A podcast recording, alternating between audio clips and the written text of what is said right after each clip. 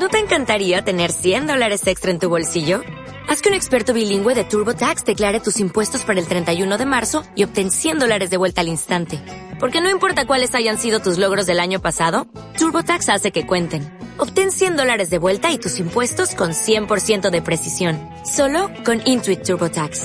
Debes declarar para el 31 de marzo. Crédito solo aplicable al costo de la presentación federal con TurboTax Full Service. Oferta sujeta a cambios o cancelación en cualquier momento. Bueno, como ha dicho, me escucháis, ¿no? Sí. Como ha dicho David, yo soy Chema Campos. Cuando hace, hace aproximadamente, no sé, Sergio, tres meses o por ahí, ¿no? Hace más o menos tres meses, Sergio me, llamó y me dijo, Chema, tengo una idea y me gustaría que organizáramos unas jornadas, a ver si Javier, si Xavier se involucra, se y tal. Eh, tú estás llevando un proyecto, me suena que tú estás llevando un proyecto emprendedor, un proyecto que tiene que ver con la, con las energías renovables y tal. A mí me gustaría ver si lo puedes presentar. Eh, y bueno, yo a mí me gustó la idea. De hecho, bueno, pues lo comenté con David, lo organizamos con Sergio, sabía idea y tal. Y a mí me llamó la atención, a mí me llamó la atención y, y no es la primera vez. Me llamó la atención que muchas veces no conocemos tenemos cerca en nuestra localidad donde vivimos, tenemos cerca proyectos muy grandes y muy bonitos y cuando digo muy grandes no tiene por qué ser muy grandes de tamaño de mucha gente, sino un proyecto pues como por ejemplo el de Sergio, ¿no? Hasta dónde ha llegado Sergio, empezando donde ha empezado. Tenemos muy cerca de nosotros proyectos de ese tipo y la verdad es que son grandes desconocidos, ¿no?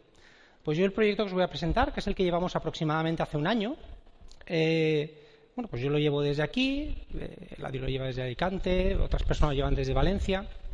Es un proyecto bastante grande, de hecho es un proyecto muy grande, que en breve trascenderá España y bueno, es un proyecto que, a veces resulta ser desconocido. ¿no? Bueno, os decía que el proyecto este empezó, empezó aproximadamente hace un año y yo para explicaros realmente dónde nace este proyecto, pues me voy a remontar un poquito más. No, sé si, si sois capaces de ver la foto desde ahí, bueno, se ve un poco difuminada, pero esto, esto realmente, esto es la ciudad de Nueva York.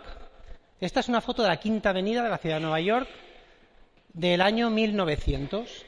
Y como veis, la calle está bastante concurrida y no sé si lo distinguís bien, pero estáis viendo por ahí todo carruajes. Todo eso son carruajes tirados por caballos. ¿vale? Bueno, pues hay, hay aquí, no sé si sois capaces de verlo desde ahí, pero hay aquí en esta foto un coche de gasolina. No lo veis, ¿no? Sois capaces de verlo ahí. No lo encontráis. ¿A qué no lo encontráis? ¿Lo veis? Sí, lo veis. Lo estáis viendo desde ahí. Sí, si os fijáis, bueno, os lo voy a indicar. Está ahí. ¿Lo veis, no? Vale, ven. Bueno, pues un coche de gasolina, Nueva York, Quinta Avenida, año 1900. Muy bien. Esta foto es del año 1913, la Quinta Avenida de Nueva York. Exactamente igual. Trece años después. ¿Vale? Quinta Avenida, trece años después. Y ahora os pregunto a la inversa. ¿Alguno de vosotros es capaz de encontrar el carruaje en esta foto? Hay uno, ¿eh? Hay un carruaje. Está aquí. ¿Vale? Curioso, ¿no? Muy bien. Vamos a ver. Eh, las ciudades en el siglo XIX, siglo XIX, eh, plena revolución industrial, las ciudades estaban recibiendo, estaban recibiendo la entrada de un montón de gente que llegaba buscando el trabajo en la fábrica. Eran ciudades en crecimiento, además crecimiento masivo y crecimiento desordenado. Eran ciudades que necesitaban miles de caballos para su funcionamiento diario. De hecho, bueno, los caballos era el medio de transporte que se conocía entonces, eh, trabajaban, llevaban mercancías, como pone ahí, pasajeros, servicios, continuamente. De hecho, decenas de profesiones, casi diría yo que centenares de profesiones y miles de profesionales en las ciudades se dedicaban a trabajar con el caballo, pues carroceros, herradores, lo que os podáis imaginar, ¿no? De hecho, las ciudades, las ciudades, si os fijáis, están diseñadas para, para el trabajo con carruajes. De hecho, encontraréis en las casas antiguas de las ciudades y de los pueblos portones grandes que todavía tienen la entrada para los caballos, ¿verdad? Muy bien, pues está constatado que en Londres, hacia el año 1900, cada día por sus calles recorrían más de 50.000 caballos. Eso en Londres. Londres en la época, en aquella época era la ciudad más grande del mundo. Pero Nueva York estaba a la zaga y de hecho estaba a punto de ser ya la ciudad más grande del mundo en aquella época la cantidad de caballos que circulaban por sus calles estaban rondando los 150.000. 150.000 caballos diarios pateando las calles de, Nueva York. Esta masificación del caballo urbano pues generó lo que se conoce que es un pasaje histórico y se conoce como la crisis del estiércol de caballo. Y no sé si habréis oído hablar de ella, pero ahora voy a resumir rápidamente. Bueno, pues imaginaos la situación, ¿no? Eh, existía una industria del abono, una industria del abono que tenía su origen en un producto, un producto gratuito que era el estiércol de caballo. Era un producto que se recogía fácilmente en las calles de las ciudades, se cargaba en la carreta, como veis en la foto, esta foto es real de entonces, se cargaba en la carreta y bueno, se trasladaba a las afueras de las ciudades donde se vendía. El caso es que, bueno, pues el, oficio de, de recolector de estiércol era una profesión próspera. Claro, era una profesión próspera hasta que, como os cuento ya, a finales del siglo XIX hay tanta masificación, hay tanto estiércol que recoger, que deja de ser rentable. O sea, de hecho, se producía más estiércol del que, era necesario. Conclusión, no se recoge, a nadie le interesa, no se vende, no se saca beneficio, no se recoge. Bueno, pues el caso es que, bueno, he hecho un par de números. Como veis, eh, un caballo de estiércol, un caballo produce, yo no, tengo caballo, no lo sé. Estos son datos que he sacado yo. Un caballo eh, produce unos 15, unos 15 kilos de estiércol al día, caballo medio, 150.000 caballos al día por las calles de Nueva York producen aproximadamente unas 2.000 toneladas de estiércol al día en las calles de Nueva York. 2.000 toneladas de estiércol al día que no se recogen, que están tiradas en la calle. Bueno, y veis una foto. Esa foto de ahí abajo es de Londres, ¿vale? Es una foto real, ¿vale? De 1893, ¿vale? Una calle de Londres, ¿vale? Bueno, claro, os podéis imaginar, os podéis imaginar tal cantidad de estiércol en las calles, bueno, cuando llovía, cuando llovía aquello era una inmundicia, aquello eran ríos de estiércol, ¿vale? De hecho, de hecho hay un dato, y es que en las ciudades, en las ciudades antiguas, los edificios que están construidos sobre el siglo XIX, muchos de ellos tienen, no sé si lo veis ahí en la foto, tienen unas escaleritas de acceso, ¿vale? Para la entrada principal de la casa. Esas escaleritas no eran por un diseño así bonito y tal, esas escaleritas eran para evitar que el estiércol de entrara en casa. Con todo esto, imaginaos la situación, imaginaos la situación de las ciudades, de las grandes ciudades en la época, el problemón que tenían con el estiércol de caballo. ¿vale? Bueno, tanto fue así, bueno, aparte de eso, aparte de eso, que no se me olvide comentaros, aparte de eso, el caballo, el caballo urbano generó eh, unos problemas adicionales. Vamos a ver, el caballo es un motor, es un motor con voluntad propia. Es un motor difícil de controlar, que en un momento determinado, sobre todo en un tumulto y tal, cuando se mueve entre el gentío, bueno, pues el caballo tiene vida propia, obviamente, ¿vale? Criterio propio y genera, puede generar accidentes. Eh, en el año 1900, en la ciudad de Nueva York, hay constatados más de 200 personas muertas por atropello de caballo. Más de las que mueren hoy en día por atropello de coche, curiosamente, ¿vale? Pero es que además, los caballos, en la época, imaginar, con tanta cantidad de caballos, además muchos de ellos sobre, sobre trabajando, agotados, mal alimentados, mal cuidados, los caballos pues muchas veces se morían en la misma calle, se moría el caballo. ¿vale? De hecho, hay constatado en el año 1880 más de 15.000 muertes de caballo en un año en las calles de Nueva York. Y claro, retira un caballo muerto de la calle, o sea, eso un problemón. De hecho, de hecho, además ya para acabar con toda esta historia, eh, claro, los caballos muertos, el estiércol y tal, pues millones de moscas, ratas y alimañas crecían y corrían por las calles de la ciudad. El caso es que al final, eh, a finales del siglo XIX, los ciudadanos tenían un verdadero problema de contaminación en las ciudades. Todo esto generó la primera conferencia, que se conoce como la primera conferencia internacional de planificación urbana, celebrada en Nueva York en el año 1898 eh, los titulares de los periódicos por la época, este dibujo es de, un periódico de la época, del New York Times. Eh, los titulares de los periódicos por la época eran más o menos algo así, ¿no? El London Times, que no es un periódico cualquiera, hacía una predicción y decía que hacia 1950, 50 años después, cada calle de Londres estaría enterrada bajo tres metros de estiércol. ¿Vale? En Manhattan decían que el estiércol alcanzaría las ventanas del tercer piso de las casas hacia 1930. Esto es para que os hagáis una idea de la gente que el problemón que se veía, ¿vale? Con, todo el tema de los caballos, ¿no? Bueno, tanto fue así, y este dato también es verídico, tanto fue así, que esta primera conferencia internacional de planificación urbana, que el tema principal, lógicamente, era el, caballo, el caballo urbano y los problemas que generaba el caballo en las ciudades, estaba prevista que durase diez días, acudieron delegaciones de prácticamente todas las ciudades del mundo, al menos todas las ciudades importantes, ¿vale? Y al tercer día se cerró.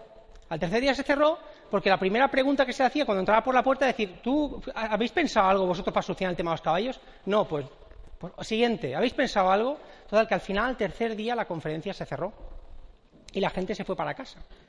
De hecho, la gente más alarmista de entonces eh, dijo que, bueno, decían que la civilización urbana estaba agotada y que las personas tenían que abandonar las ciudades paulatinamente y volverse a vivir al campo, porque no se podía vivir en la ciudad.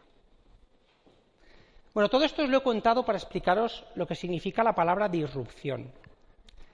La disrupción es.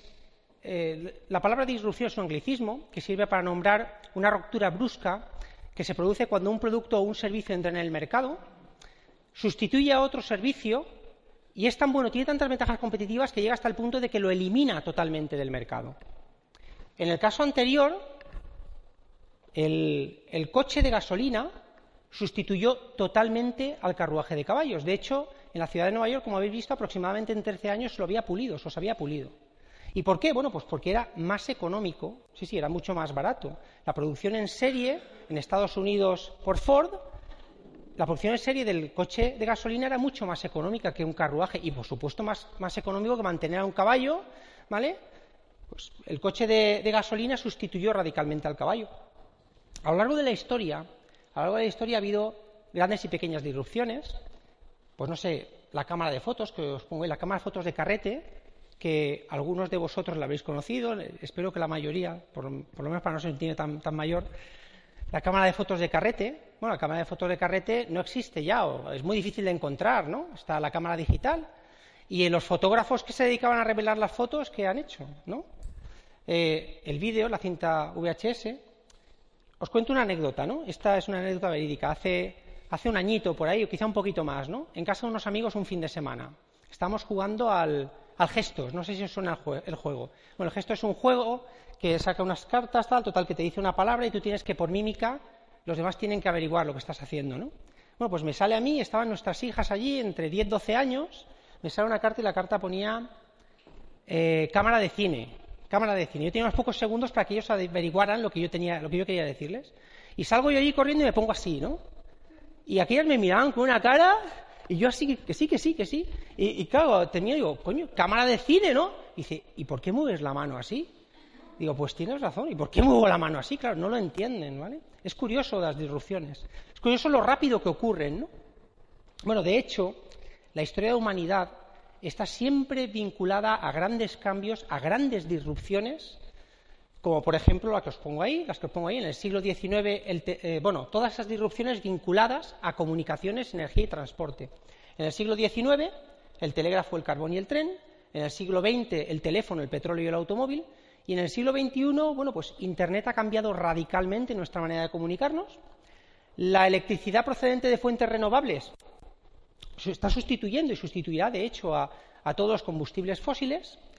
Y el coche eléctrico, el coche eléctrico que antes comentaba Sergio, el coche eléctrico es una disrupción que está prácticamente dentro ya y acabará radicalmente con el coche de gasolina. De hecho, yo el otro día estuve viendo en prensa, salió en provincias precisamente, creo que el fin de semana pasado, y a lo mejor todavía podéis pillar la noticia, se presentó en, Valencia, en el, en el, concesionario Volkswagen, el nuevo Golf, el Golf 100% eléctrico, y el, y el gerente del concesionario estaba comentando y decía, los vehículos eléctricos van a provocar tal cambio en el sistema de transportes que solamente se pueda poder comparar cuando los coches de gasolina irrumpieron en el mercado y sustituyeron a los carruajes. Curioso, ¿no?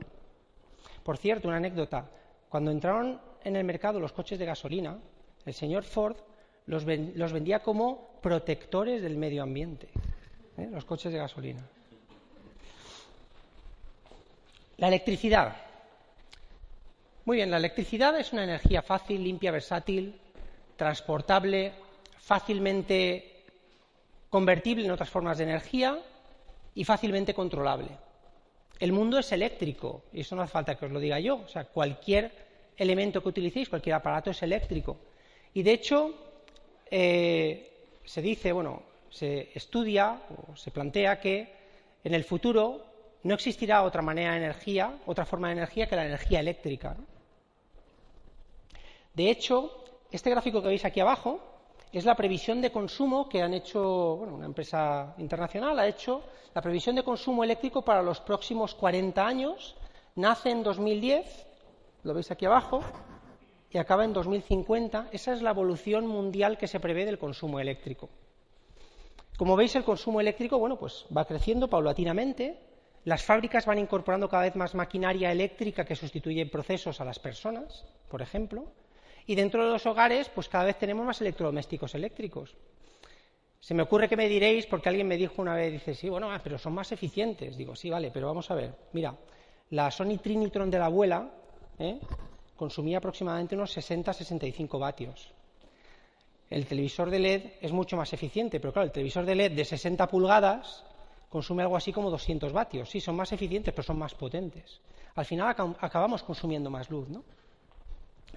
Bueno, yo os podría hablar aquí de las fuentes de energía renovables y tal, que es una de las cosas a las que nosotros nos dedicamos y está dentro de nuestro proyecto.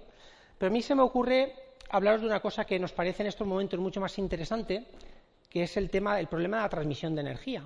Me explico. Vamos a ver, con los sistemas que existen ahora mismo, eh, y no solamente en España, en cualquier país del mundo, los sistemas para generar, transmitir y consumir energía funcionan más o menos de la siguiente manera. O sea, existe una gran central de generación de energía, pues en nuestro caso puede ser Cofrentes, a 200 kilómetros, ¿vale? Una gran central de generación de energía, unas redes de transporte bastante importantes y núcleos de consumo. Lógico de entender, ¿no? Fácil, ¿sí? Vale. Muy bien. ¿Qué pasa si incrementamos el consumo en los puntos de consumo? Bueno, pues que automáticamente tenemos que incrementar la central generadora e incrementar las redes. ¿Vale? También es lógico, ¿verdad? Bueno, planteemos lo siguiente. Eh, centro de las ciudades. ¿Vale? Los centros de las ciudades en estos momentos están saturados. Saturados porque no, no, cabe, no llega un kilovatio más de lo que hace falta allí dentro, ¿vale? O sea, imaginaos el centro de una ciudad importante como puede ser Valencia, por ejemplo, ¿vale? Imaginaos que hay consumidores que están demandando, como por ejemplo, como por ejemplo con el coche eléctrico. Imaginaos que en breve los consumidores empiezan a quererse comprar un coche eléctrico, un BMW eléctrico que existe, un Golf eléctrico, ¿por qué no? Te ponen una toma de corriente, un punto de recarga en la plaza de garaje, enchufas el coche y a funcionar hasta ahí fantástico, ¿vale? De hecho, el coche es a día de hoy realmente es el caballo de batalla entre las petroleras y las eléctricas. Vamos a ver, las petroleras lo tienen perdido, o sea, y lo saben, y además lo saben, le ganan las eléctricas. De hecho, hay compañías comercializadoras eléctricas que en la factura de la luz anuncian que te financian el coche eléctrico ya. ¿Vale? No el punto de recarga, incluso el coche eléctrico, ¿vale? Bueno, pues imaginaos que en una ciudad como Valencia, que empiece a haber demanda de, pues de puntos de recarga, claro, que no hay, no se puede llevar energía allí. Bueno, sí se puede llevar energía, o sea, abre las calles con todo el problemón que conlleva aquello, ¿vale? Llama al arqueólogo municipal, por ejemplo, ¿vale? Abre las calles, levanta las calles, cambia las líneas, pero no solamente eso. Esas líneas llegaron a los transformadores y los transformadores están en unas plantas bajas, ¿vale? Y están saturados, trabajando al 120 y al 130% de su capacidad de trabajo, ¿vale? Tú imagínate que tienes el transformador ahí y tienes que llamar a la puerta del FAI y decirle, no, mire, es que le vamos a embargar aquí la zona de probadores para ampliar el transformador. O sea, es inviable, ¿vale? Bueno, pues aquí estamos. Pues a mí me gustaría hablaros de la disrupción energética que llega, que es el paso previo a hablaros de nuestro proyecto, ¿no? que está basado en esto, en la disrupción energética que llega. Y la disrupción energética que llega es todo eso que veis allí, pero yo lo voy a resumir y os voy a hablar rápidamente de los sistemas de autoconsumo y de la generación distribuida. ¿En qué consiste la generación distribuida? Bueno, pues lo que os he comentado hace un momento de esas líneas de transporte de energía, eh, imaginaos que somos capaces de generar micronodos de producción de energía en el punto donde se consume la electricidad. ¿Vale? Algo así como paneles solares encima de las azoteas de, los edificios, por ejemplo. ¿Qué ganamos con eso? Bueno, pues ganamos que no tenemos que ampliar la central generadora, ganamos que no tenemos que ampliar las redes de alimentación y encima ganamos estabilidad, ¿no? Porque tenemos generación de energía por muchos sitios, ¿verdad que sí? Muy bien. Pero es que además os hago un comentario, os hago una pequeña adivinanza con este tema, ¿no? Que os estoy diciendo ahora, una pequeña adivinanza, me vais a permitir. Yo estoy convencido que antes de diez años las compañías comercializadoras eléctricas empiezan a picar timbres pidiendo por favor que les dejéis montar o les dejemos montar placas fotovoltaicas encima de las cubiertas de los edificios. Seguro. Y si no, sacarán un real decreto que obligue a hacerlo. Seguro. Pero bueno, hay una figura que es interesante y que también os quiero comentar, que es el tema de lo que se han llamado los prosumidores. A mí no me gusta la palabra. Prosumidor es un productor-consumidor. O sea, es una empresa o persona que es capaz, en un momento determinado, por una instalación de un sistema fotovoltaico, de producir la energía que necesita. Pero no solamente la energía que él mismo necesita, es que incluso puede producir más o incluso en un momento determinado, cuando no necesita esa energía, esa energía se vuelca a red. Y ese productor de energía es capaz de comerciar entre los edificios colindantes con la energía que le está produciendo. ¿Verdad? Demanda de la red y consume cuando le hace falta y vuelca energía cuando no la necesita. Bueno, pues llegado a este punto os digo que ha llegado el momento, ha llegado el momento de que empiecen a aparecer empresas como la nuestra. Nosotros nos dedicamos a eso, nosotros gestionamos energía. Gestionamos energía y gestionamos sistemas de autoconsumo. Hace poquito tiempo, un amigo me pasó esta foto, esta imagen es una noticia de un periódico, Nueva York se iluminará con energía fotovoltaica. Esto salió, pues, bueno, hace, hace un mes, hace un par de meses salió la noticia. Antes os he hablado de Nueva York, ¿verdad? Con la, con la crisis del estiércol de caballo, ¿eh? Pues parece que esta gente ¿eh? va por delante de muchos, ¿verdad? Bueno, el proyecto de Grupo Infotelma, hace, hace un año, como os decía, aproximadamente un poquito más de un año, pues un grupo de profesionales del sector eh, empezó a trabajar en un proyecto, diseñó un proyecto que se basa en la disrupción que os he comentado yo, en la disrupción energética. El producto para este proyecto era la energía eléctrica barata y, la instalación de sistemas de autoconsumo. Los clientes, todos, empezamos a trabajar con empresas que querían ahorrarse en la factura de la luz y ahora ya, a estas alturas, tan solo un año después, acabamos de diseñar un producto directamente para particulares también. Nuestra propuesta de valor, porque creo que todas las empresas, sobre todo todas las empresas pioneras que empiezan, tienen que tener una propuesta de valor, pues ser los pioneros en ofrecer la, solución real a los costes energéticos de empresas, porque hemos empezado por empresas, pero también de particulares. Mira, es muy sencillo de entender. O sea, no existe ninguna empresa comercializadora eléctrica que nosotros sepamos ni en España ni en Portugal, no existe ninguna. Y nosotros somos empresa comercializadora eléctrica, no existe ninguna que te ahorre o bien con el precio económico de la luz o bien te ofrezca un estudio de un sistema de autoconsumo, te lo financie, te lo instale y luego realice para ti la gestión de broker energético, o sea, la energía que tú, porque te has ido de vacaciones, aquello sigue produciendo y la quieres vender, esa empresa te la compra para otros clientes que no se pueden instalar un sistema de autoconsumo. Pues ese es nuestro proyecto. Vale, para definir nuestro proyecto, para ahondar un poquito más en él, os contaré que detectamos tres actividades núcleo. La mm, ingeniería, bueno, las actividades núcleo, me imagino que entenderéis a lo que me refiero, ¿no? Tres actividades principales, la suma de las cuales, bueno, pues generan nuestro proyecto y hacen que nuestro proyecto tenga una, una ventaja competitiva, ¿no? Con respecto al resto. La ingeniería de autoconsumo, la comercializadora eléctrica y la red profesional colaborativa. La ingeniería de autoconsumo no tuvimos que desarrollarla, o sea, nosotros realmente veníamos del sector, incluso existían acuerdos comerciales con fabricantes, por lo tanto tenemos equipos de autoconsumo muy económicos. De hecho, vamos a ver, el tema fotovoltaico obviamente no lo hemos inventado nosotros. Existen muchas empresas que se dedican al sector fotovoltaico en España. La mayoría de ellas se han largado, se han, han emigrado de España porque aquí lamentablemente encuentran poco trabajo. Nosotros las claves en este sector, en esta actividad nuestra, es tener la financiación porque nosotros trabajamos con fondos del Banco Europeo de Inversiones, que esta mañana se ha comentado aquí. Nosotros trabajamos con fondos BEI. Nosotros disponemos de la financiación para estas instalaciones y además hacemos un eh, una venta llave en mano. ¿Qué significa? Pues que hacemos la propuesta inicial donde se ve si al cliente le va a salir rentable o no. Le hacemos el estudio energético completo, porque como somos comercializadora, controlamos el tema de sus consumos, vemos dónde le puede encajar y tal. Se la instalamos, se la financiamos. Después, cuando ya está montada y ya está funcionando y el cliente se ha despreocupado totalmente del tema, lo único que ve es que le ha bajado un montón la factura de la luz y nosotros, cuando le excede energía, se la compramos ¿vale? y se la vendemos a otros y él obviamente gana dinero de eso. Esas son las claves de la actividad núcleo, ingeniería autoconsumo, las claves que nos hacen diferentes. En el tema de la comercializadora eléctrica fue un poquito más complicado porque, vamos a ver, montar una empresa, crear, desarrollar una empresa comercializadora eléctrica no es fácil y no es fácil además en este país. Bueno, de hecho, eh, uno de los, uno de los eh, problemas que nos encontramos, que luego os comentaré, es el tema de los depósitos. Luego os comentaré de qué va el tema. Pero bueno, en el caso de comercializadora eléctrica, nosotros tuvimos que desarrollar una comercializadora eléctrica para qué? Bueno, pues para lo que os he dicho, para gestionar la energía de nuestros clientes, ¿vale? La que, la que les entra y la que les sale en sus instalaciones.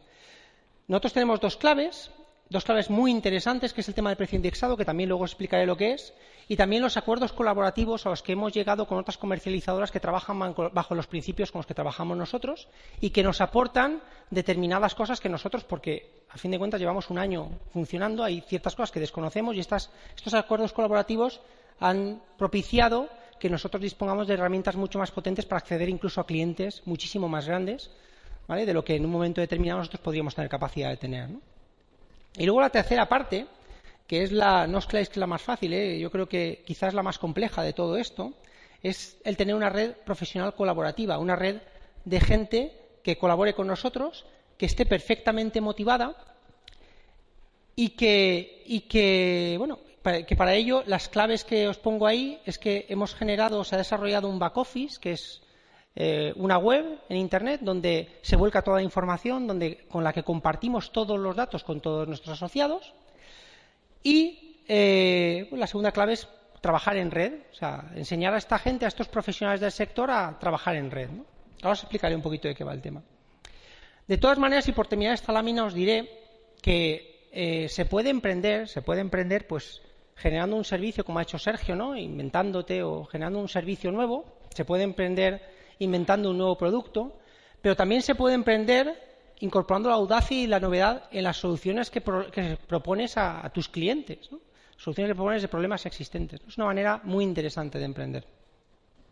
Bueno, voy a ir por partes y os voy a desgranar rápidamente estos tres, estas tres actividades núcleo. El tema del autoconsumo. Bueno, el autoconsumo no es más que una empresa o un particular, y vamos a dejar de momento el particular entre paréntesis, una empresa, porque estamos focalizados con empresas con el tema de autoconsumo, una empresa puede instalarse los sistemas para generar energía para que le sea mucho más barata, pero mucho más barata el coste energético, ¿vale? Pero mucho más barato.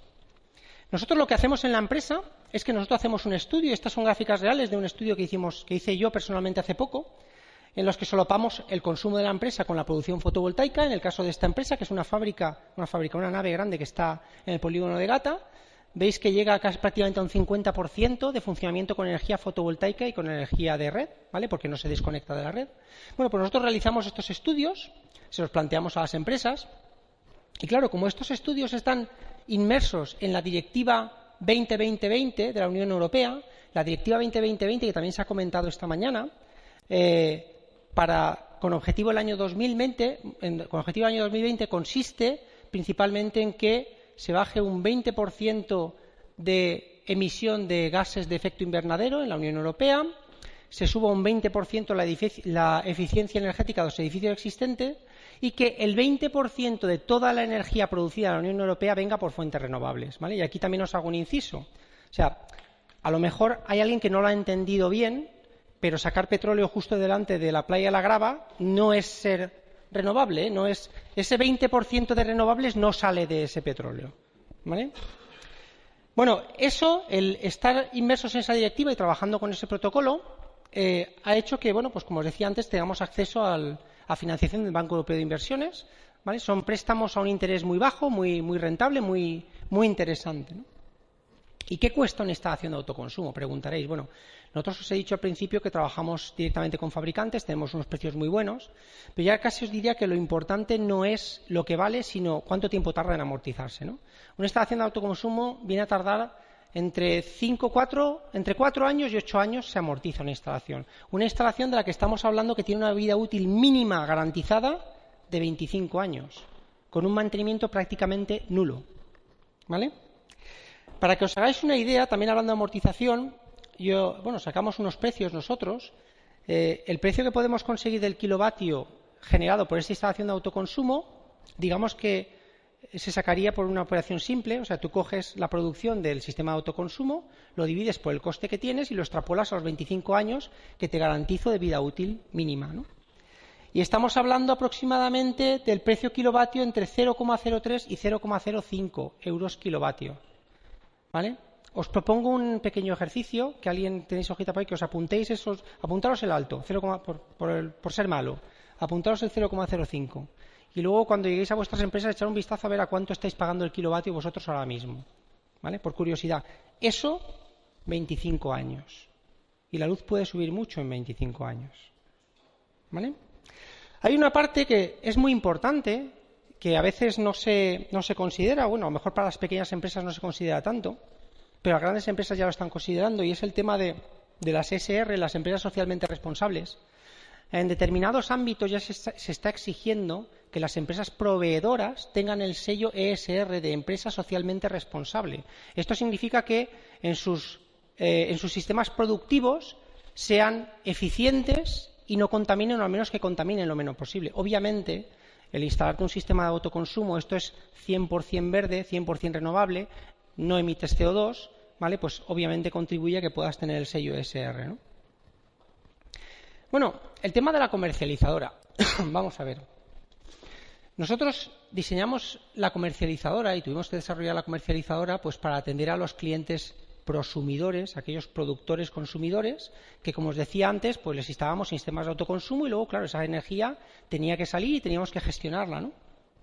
Se diseñó para eso y bueno, y empezamos a operar, empezamos a operar como una parte de nuestro negocio, una parte que fue creciendo y además una parte que en un momento determinado nos enseñó que aparte de gestionar la energía de los clientes que eh, eran prosumidores, podíamos gestionar energía de clientes que no tenían sistemas de autoconsumo. ¿Por qué no? Teníamos energía barata, sabíamos comprar en el mercado, teníamos energía renovable, podíamos gestionar esos clientes, ¿no? Muy bien. El problema creo que os lo he adelantado antes, está en el sitio ese que pone OMI, el operador del mercado ibérico eléctrico. El problema es que, eh, y esto lo sabe poca gente, cuando tú eres una comercializadora eléctrica y te vas a comprar la electricidad al mercado mayorista, tienes que depositar, tienes que poner depósitos por la energía que vas a comprar mes tras mes. Eso significa que cada cliente nuevo que adquieres tienes que adelantar su consumo en dinero, en cash, pagar esa energía antes de cobrarla. Entonces, claro, a nosotros este proyecto, que como os contaba empezó hace un año, se empezó a acelerar, acelerar, acelerar, empezamos a obtener clientes, clientes, clientes y no podíamos asumirlo nosotros. Entonces, ¿qué pasa? Que bueno, y llegamos a alianzas con comercializadoras, comercializadoras muy importantes y sobre todo comercializadoras especialistas en trabajar con empresas grandes, con grandes empresas, que era nuestro principal objetivo, ¿no? Bueno, pues de esas alianzas que hemos firmado, hemos desarrollado y con las cuales estamos contentísimos de trabajar, descubrimos un producto, un producto fantástico del que se habla poco y del que nadie, del que nadie conoce, que antes os he mencionado, y es el, lo que se llama el precio indexado, que lo tienen las grandes compañías consumidoras de este país desde hace un montón de años, pero las pymes no saben lo que es el precio indexado. Mira, esa gráfica que veis ahí, entre tanta letra, esta gráfica es una gráfica que salió en el periódico El País en enero de este año. La línea gris de abajo es el precio al que las comercializadoras compran la energía en el mercado mayorista. La línea roja es el precio al que las comercializadoras de referencia, las cinco grandes, es el precio medio al que las cinco grandes venden la energía a consumidores como vosotros o como yo. ¿Vale? ¿Os dais cuenta de la diferencia de la línea gris a la línea roja, verdad? Pero es que además pasa una cosa curiosa y la vais a entender enseguida. Vamos a ver. Llega el mes de febrero, marzo y ¿qué ocurre? Pues que la gente apaga la calefacción, ¿de verdad? ¿Verdad? ¿Vale? Pues baja el consumo. Además, ¿qué pasa? Empieza a llover, hay producción hidráulica, hay viento, hay producción eólica, hay producción fotovoltaica, porque producción fotovoltaica hay todo el año, no en, la misma, no en el mismo rendimiento, pero la hay. Pero la gente ha apagado la calefacción, pero no ha encendido el aire acondicionado todavía. Por lo tanto, hay un bajón desde el mes de febrero marzo hasta el mes de junio en que la energía a veces está pues al 101% más barato de como la estamos pagando o al 150% más barato de como la estamos pagando, ¿vale? El coste energético para las comercializadoras, me refiero, ¿vale? Y si os dais cuenta en la gráfica es que es muy significativa porque cuando hay bajada de precio apenas bajan las comercializadoras, pero en cuanto sube el precio, el precio del mercado, rápidamente, ¡pum!, aquellas tiran para arriba, directamente y automáticamente, ¿vale?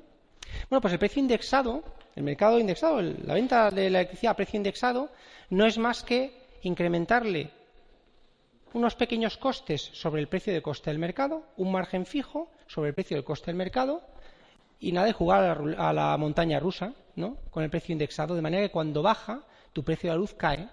¿vale? Y tú me digas, bueno, y cuando sube, sí, claro, pero es que cuando sube las otras también te lo suben. Entonces, ¿qué quieres que te diga? Pero luego vuelve a bajar periódicamente. ¿vale?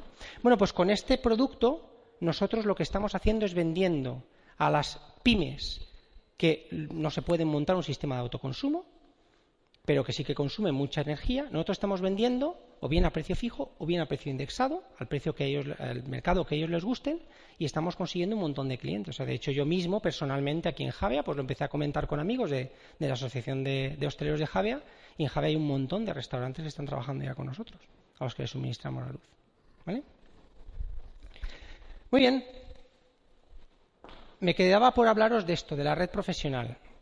Vamos a ver, hemos sido, novedosos hasta ahora en, lo que hemos, propuesto en la empresa, que os insisto, tenemos un añito y poco. ¿eh? Y, cuando empezamos a trabajar, claro, pensamos, bueno, si nosotros ahora mismo para desarrollar este, este proyecto, este negocio, pues empezamos con un sistema de, evolución tradicional, pues claro, contrata uno, dos, tres comerciales, sácalos a la calle, empieza a que se muevan por ahí y tal no va a funcionar, ¿no? O al menos no vamos a conseguir la cantidad de clientes con los que nosotros queremos trabajar. Tened en cuenta que como, como se ha hablado antes de la disrupción, y os insisto, nuestro negocio está apalancado en la disrupción energética que llega, las disrupciones, como habéis visto, son muy rápidas. Nosotros lo que queríamos era desarrollar el proyecto de una manera muy rápida. Entonces nosotros lo que hicimos fue generar un coworking de, de profesionales. ¿Qué significa un coworking? Bueno, pues un coworking es eh, un conjunto de profesionales independientes que en un momento determinado comparten conocimientos y herramientas para desarrollar sus propios negocios, pero al mismo tiempo colaboran en un proyecto común. Muy bien, pues eso es lo que hicimos nosotros. Empezamos a contactar con profesionales. Claro, este sistema de coworking requiere una cosa eh, que cuando lo cuentas, cuando lo cuentas a otras empresas, la gente muchas veces echa mano a la cabeza y es la transparencia. O sea, tú tienes una empresa con unos procedimientos, con unos acuerdos, somos prescriptores de leasing nosotros, de un banco, de un banco muy potente, trabajamos con fondos BEI, tenemos acuerdos con multinacionales comercializadoras eléctricas, tenemos acuerdo con, acuerdos con multinacionales que fabrican sistemas de autoconsumo, todo esto en un año, insisto. Y claro, y todo eso ahora lo pones encima de mesa y se lo enseñas a todo el mundo. Bueno, pues el ser transparentes es una manera de funcionar que no es, no es novedosa, pero la verdad es que lo hacen pocas empresas. Les voy a poner un ejemplo. No sé si habéis oído hablar de Tesla, y si no habéis oído hablar de Tesla, os aconsejo que os mováis por Internet y busquéis Tesla, no el inventor, sino Tesla, la marca de coches americana número uno en el venta, de ventas en estos momentos en el mundo de vehículos eléctricos. ¿Vale? ¿Y qué vehículos? Y tenéis que verlos, por eso digo que entréis, no son cochecillos. Bueno, entráis en Internet y veis que Tesla ha lanzado un órdago diciendo que va a liberar sus patentes en breve de las baterías, que son su caballo de batalla para los coches eléctricos, va a liberar las patentes de las baterías para que todo el mundo pueda adquirir esos conocimientos, todo el mundo pueda contribuir a desarrollar esas baterías para que la implantación del coche eléctrico sea mucho más rápido de lo que estaba previsto. ¿Vale? Bueno, pues es una manera de trabajar, ¿no? Y es una manera de trabajar que nosotros hemos adoptado. Esa manera de trabajar, os digo, no nos la hemos inventado. Lo que sí que es verdad es que nosotros para desarrollar este proyecto, cuando estudiamos las tres actividades núcleo que os he comentado, pues había que hacerlo bien y, decidimos estudiar que la red profesional, ¿vale? El desarrollo de la red profesional fuese un sistema novedoso y que fuese un sistema, bueno, pues sí, muy novedoso, ¿no? Muy, muy rápido, ¿no? De funcionar. Bueno, os hablaba del coworking os decía que lo que hacemos nosotros simplemente es eso, llegamos a acuerdos colaborativos con profesionales. De hecho, bueno, yo me estoy moviendo bastante en este tema. Pasado mañana estamos en Málaga haciendo una, presentación de este negocio a profesionales. El viernes por la mañana estamos en Valencia también. Llegamos a acuerdos con profesionales, acuerdos colaborativos, que no les cuesta un duro, obviamente. Nosotros les presentamos el proyecto. Si quieres sumarte, firmas conmigo un acuerdo colaborativo, entre otras cosas que va a decir que la información que te voy a dar gratuita y libremente no la vas a utilizar para otras cosas que no sean para trabajar conmigo. ¿Vale? Y bueno, y compartimos con ellos conocimientos y herramientas. ¿Cómo, ¿Cómo obtenemos el dinero de este proyecto? Porque, claro, al final todos los negocios tienen, este proyecto es un negocio y tenemos que obtener dinero de él, ¿no? Bueno, pues muy, fácil. Nosotros ofrecemos servicios a los clientes, obviamente les vendemos la electricidad o vendemos los sistemas de autoconsumo y ellos nos pagan por ello. Entonces, lo que hacemos nosotros es lo que llamamos obtener recursos pasivos permanentes, que es muy sencillo de entender. O sea, todos pagamos la luz todos los meses, Bueno, pues dentro del precio de la luz obviamente están los beneficios de la empresa. Esos beneficios de la empresa nosotros hemos diseñado un sistema estructurado y transparente para repartir esos beneficios. Y lo hemos diseñado de la siguiente manera. Nosotros repartimos esos beneficios por clientes que obtengas y por formar y por formar a nuevos profesionales en el sector. ¿Por qué? Porque, como os he dicho, es una red que está evolucionando, está creciendo y nosotros lo que necesitamos es formar profesionales.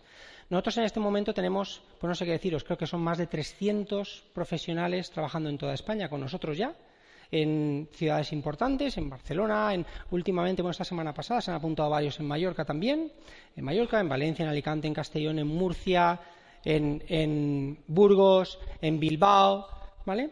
Y gestionamos en estos momentos con este sistema novedoso y fantástico, gestionamos en poco más de un añito, gestionamos más de 1.400 clientes en toda España, ¿eh? principalmente empresas. Y clientes, muchos de ellos que no son pequeñitos, ¿eh? de consumos muy grandes. El proyecto va como un tiro. ¿eh? Es importante, es importante, y lo he puesto ahí al final en un cuadrito para que no se me olvide decirlo, es importante que todo esto que os he explicado se base en una cosa muy sencilla, en una regla muy sencilla, y es que no es igual el 1% del trabajo de 100 personas que el 100% del trabajo de una persona. Una vez entendido eso, y una vez entendido que nuestro sistema es transparente, te puedes apuntar o no. Pero es rentable, muy rentable. Bueno, este señor, bueno, antes os he comentado, antes os he comentado una cosita. En el siglo XIX, eh, con el tema de la crisis del estiércol de caballo, eh, antes os he dicho que había muchos oficios relacionados pues, con, el, con el tema de los carruajes, de los caballos y tal. ¿Qué ocurrió cuando, por ejemplo, en la ciudad de Nueva York, en, en 13, 15, 20 años, los carruajes desaparecieron y se sustituyeron por coches de gasolina? ¿Qué ocurrió con los cocheros? ¿Aprendieron todos a conducir y se hicieron taxistas? ¿Qué pasó con los carroceros? ¿Se hicieron todos chapistas? ¿Qué pasó con los que raban los caballos? Eh, ¿Empezaron a construir ruedas de madera? Eh, emprender en un negocio o entender que, existe una disrupción que llega y que es inevitable y que tienes que afrontarla es complicado, o sea, no es sencillo, ¿no? Este señor que veis aquí, Peregrin Bort, era un empresario valenciano, emprendedor, lo he puesto ahí por, me vais a permitir la licencia porque era mi tatarabuelo. Eh, este empresario valenciano tenía una empresa se llama Talleres Bort, era una fundición para maquinaria agrícola en Valencia, bastante importante. Eh, el último cuarto del siglo XIX es muy conocido por todos los conflictos sociales que hubo entonces, por el nacimiento de muchos sindicatos en España, pues huelgas, eh, pues altercados, problemas. Este señor tenía sus talleres, tenía aproximadamente entre 50, entre 30 y 50 trabajadores y lógicamente pues no fue ajeno a estos problemas, ¿no? Se encontró pues eso, pues que vivía una época convulsa, como ha habido muchas épocas convulsas a lo largo de la historia, ¿no? Y este señor, en vez, de, en vez de quedarse en casa o en vez de no sé qué hacer, saco el látigo, saco la pistola, ¿qué hago? Pues dijo, bueno, pues mira, me han, he oído hablar de algo así como que hay una cosa que se llama electricidad, energía eléctrica, que está llegando a las ciudades, a los alumbrados públicos de las ciudades y tal, pues voy a investigar y voy a invertir en ello. Y entonces no existía Internet. Y este señor fue pionero precisamente en el suministro eléctrico de, del alumbrado público de muchas ciudades.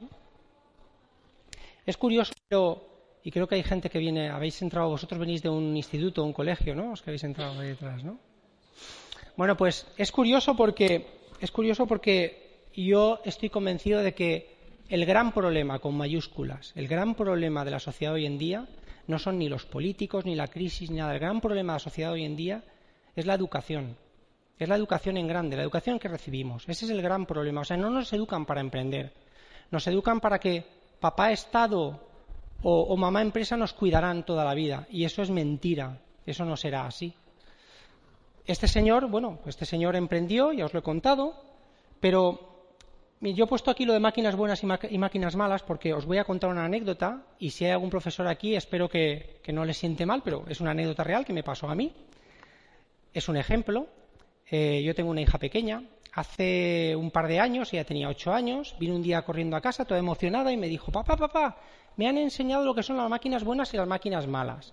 Y yo enseguida la paré y dije, no, no, digo, vamos a ver, para. Digo, no hay máquinas buenas y máquinas malas. O sea, las personas son buenas o malas según lo que hacen con las máquinas, ¿vale? Pero no hay máquinas buenas o máquinas malas. Y ella, que tiene mucho carácter, se enfadó y me dijo, no, papá, estás muy equivocado. Vamos, hay máquinas buenas y máquinas malas. Mira, te lo voy a explicar para que lo entiendas porque veo que no te enteras. Mira, había unos señores que estaban metidos en unas casetas que cuando llegaba el coche se paraba y le daban dinero y entonces él abría la barrera, ¿vale? Y entonces los coches pasaban.